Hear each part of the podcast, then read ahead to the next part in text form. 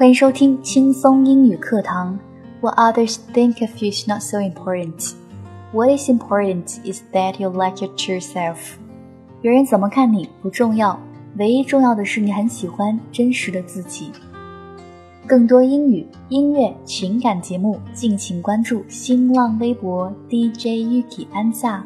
Okay, thanks for your listening. See you next time. Bye bye.